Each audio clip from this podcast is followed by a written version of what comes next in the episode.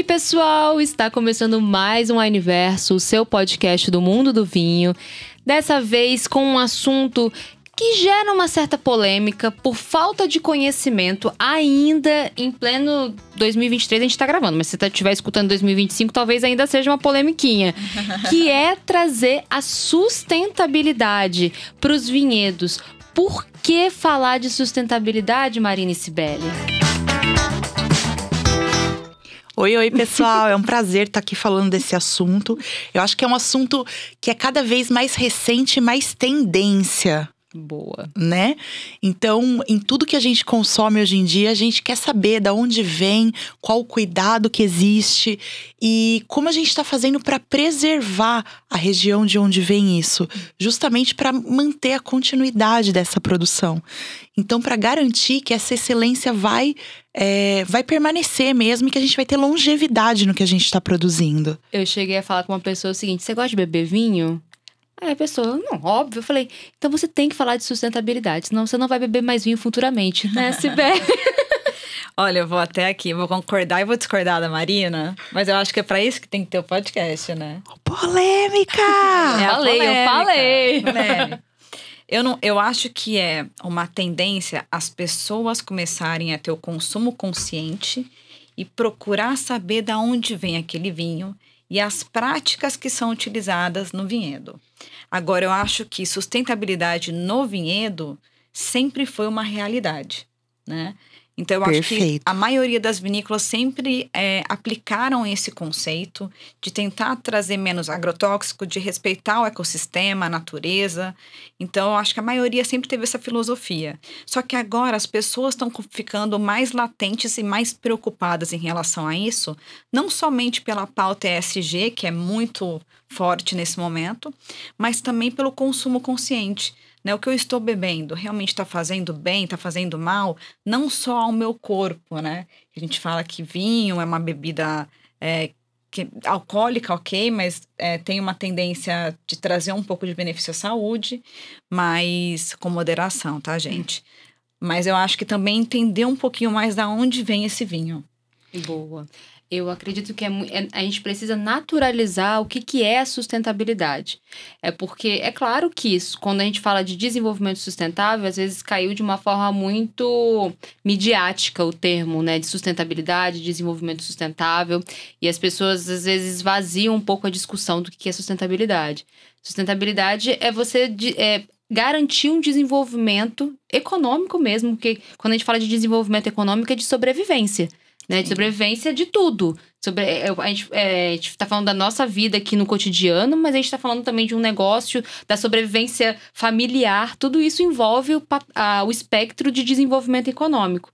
E quando a gente traz essa discussão de sustentabilidade, o que, que é se desenvolver né, no contexto que nós estamos vivendo hoje, e que em- várias épocas ele se difere, obviamente, mas no contexto que a gente está vivendo, o que, que é desenvolver, voltando agora o tema para a vinícola, né? É, economicamente, de, de um modelo sustentável, uma vinícola.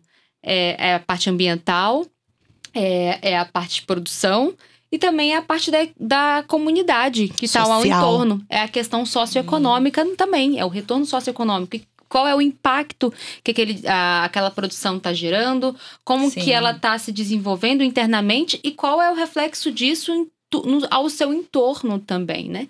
E se manter, pessoal. A gente tem urgências no momento que faz com que as vinícolas tenham necessidade de, de se adaptar para sobreviver também. Então, quando a gente entra na sustentabilidade, é um espectro muito vasto e que precisa cada vez mais estar no nosso, na, nossa, na nossa conversa, na nossa discussão e na nossa cobrança também Sim. em relação aos produtos que nós consumimos. Tem uma coisa muito bacana que eu, que eu aprendi tendo em contato, co- entrando em contato com algumas vinícolas quando eu estive no Chile, que é uma questão de consciência. É, os nossos viticultores, as pessoas que são do campo, que trabalham com isso há tanto tempo, elas têm uma consciência e um orgulho muito grande do que a terra proporciona para elas. Então elas têm uma gratidão porque tudo isso que elas conquistaram até hoje vem da terra, vem do clima, vem realmente do que a natureza pôde proporcionar para eles. E eles querem ter o mínimo impacto nessa natureza, eles querem preservar ao máximo essas condições para garantir, lógico, não só a longevidade do negócio, mas também a longevidade da qualidade de vida, porque eles entendem que ali existe uma qualidade de vida. Então, a preservação das características, a manutenção do clima e mesmo da sociedade que se desenvolveu ao redor disso é muito importante. É um, um acho que uma consciência mesmo que é desenvolvida ali nos trabalhadores, que é muito bonita, é um, é um trabalho muito, vamos dizer, muito inspirador dessa parte fazer uma perguntinha para você, Si. Fala, senhora. Eu, é uma perguntinha na, é, na, polêmica. Polêmica, a gente sempre joga a, a bola pra Cibele, né? Olha só! Eu, eu iniciei brincando no exagero de que se você gosta de beber vinho e quer continuar bebendo vinho, o assunto de sustentabilidade no mundo do vinho tem que estar tá, tem que estar tá no seu radar. Você Sim. tem que prestar atenção. Você acredita que se as vinícolas não se adaptarem na questão de sustentabilidade, elas podem se perder? Totalmente, vão ficar para trás. Com certeza. Eu acho, como você falou, é, de forma brilhante. Sustentabilidade também é uma parte, o impacto social, é o impacto econômico, né? Então, tudo isso está ligado a práticas sustentáveis, não só em relação à natureza. Então, o que, que aquilo está causando de impacto positivo na sociedade. Uhum. Então, se você não se ajustar, você vai ficar para trás. Então, hoje em dia, tem vinícolas já fazendo planos para daqui 5, 10 anos é, diminuírem a pegada de carbono, então, fazerem garrafas de vidro é, mais leves. Né? Então, todas elas estão começando a se adaptar cada vez mais, não só na parte do vinhedo, mas também em outras partes que elas podem. Então, acho que a sustentabilidade hoje não só pela questão ESG, mas é basicamente assim, ó, a gente deve isso para a natureza. Uhum. Eu acho que a gente chegou num momento em que já falamos disso, aquecimento global, já falamos de tudo que causamos de danos à natureza. Agora está na hora da gente devolver também, né? Então, quem não acompanhar vai ficar para trás. E cada vez mais, quando a gente está numa loja, numa degustação, essa pergunta vem sempre. Tem algum vinho com prática orgânica? Tem algum vinho com prática sustentável? Tem algum vinho que tem algum diferencial? Então as pessoas estão buscando muito isso. É o que eu falo, é o consumo consciente, é o consumo com propósito. Isso hoje faz muita diferença. E, e faz uma diferença, consequentemente, no valor de mercado que aquela vinícola tem também, né? Com certeza. É uma cobrança. Ou seja, além de toda essa, essa discussão é, ambiental e social, a gente também tem uma discussão de mercado em cima da, da vinícola que já se posiciona com uma certificação de sustentabilidade. Ela com certeza vai ter uma posição no mercado superior àquelas que não se adaptaram para estar ali também. Então a gente é, é, é, um combo completo, né? Parece uma política de compensação mesmo. Né? Aquilo é para conseguir fazer dar certo. Isso. A se, a se tocou num ponto que eu acho de extrema importância, que é entender o contexto que a gente está vivendo. É um contexto de aquecimento global e é um contexto de escassez de matéria-prima. A gente está falando de escassez de vidro, a gente está falando de escassez de rolha, a gente está falando de escassez. Inclusive, a gente pode até falar de uvas mesmo, propriamente ditas, porque é, a gente viu aí nesse verão 2022 na Europa, é, o estrago em vários vinhedos que foi tempera as temperaturas acima da média, vinícolas que perderam assim milhões de litros de vinhos porque perderam as vinhas queimadas. Né, nos seus vinhedos, literalmente, uma tristeza danada. E isso aí, no, acho que no ano de 2018 e 2019, a Califórnia passou pela mesma isso. coisa né? É, a Austrália já registrou também perdas de vinhas, assim, gigantescas por conta de temperaturas acima da média. É uma necessidade de adaptação para ontem. Exatamente. E você sabe que eu vou citar aqui algumas vinícolas, né, com, com algumas curiosidades rapidamente. É, a gente tem a Las Perdizes, que ela traz essa parte sustentável é, de forma socioeconômica, né, gerando emprego e também trazendo esse amor né, hum. pela, pela, pela produção do vinho em si, pelo solo, pela terra, pela natureza. A gente tem a Esteban Martin, que eu tenho certeza que a Tami vai falar brilhantemente, porque ela adora. Mas também são vinhos, assim, um custo-benefício maravilhoso. Eu gosto de citar muito a Carpineto, porque eles têm o selo Carbon Positive. Uhum. Então, eles conseguem. É, como fala, gente? Compensar? Isso, absorver, absorver. 26% mais é, CO2 do que eles emitem. Então, eu acho muito interessante. E aí, você falou de uma prática sustentável, você falou também do aquecimento. Eu lembrei que eu tive recentemente na, em Portugal, estive na Ravasqueira. E quando eu peguei os cachos, né, eu fiquei em choque, porque os cachos estavam queimados. Ai. E assim, falei, meu Deus do céu, que dor no coração perder a produção. O que ficou, ficaram uvas muito boas, muito concentradas, mas queimou muita uva, né? Então, assim, foram temperaturas muito altas.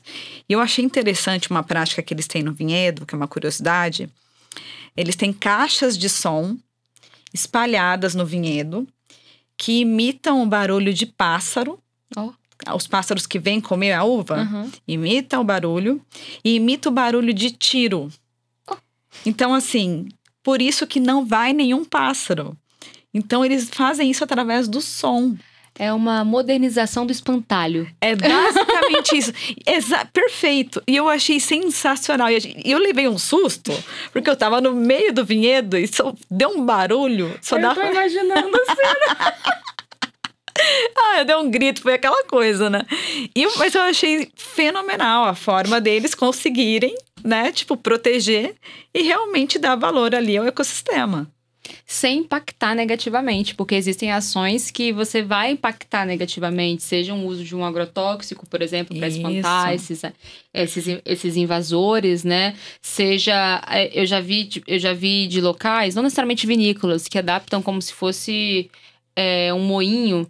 Só que isso pode matar os animais, né? Que batem ali e se acidentam, obviamente caem. Não, isso não é só uma prática, isso não é só colocado em vinhedos, tá?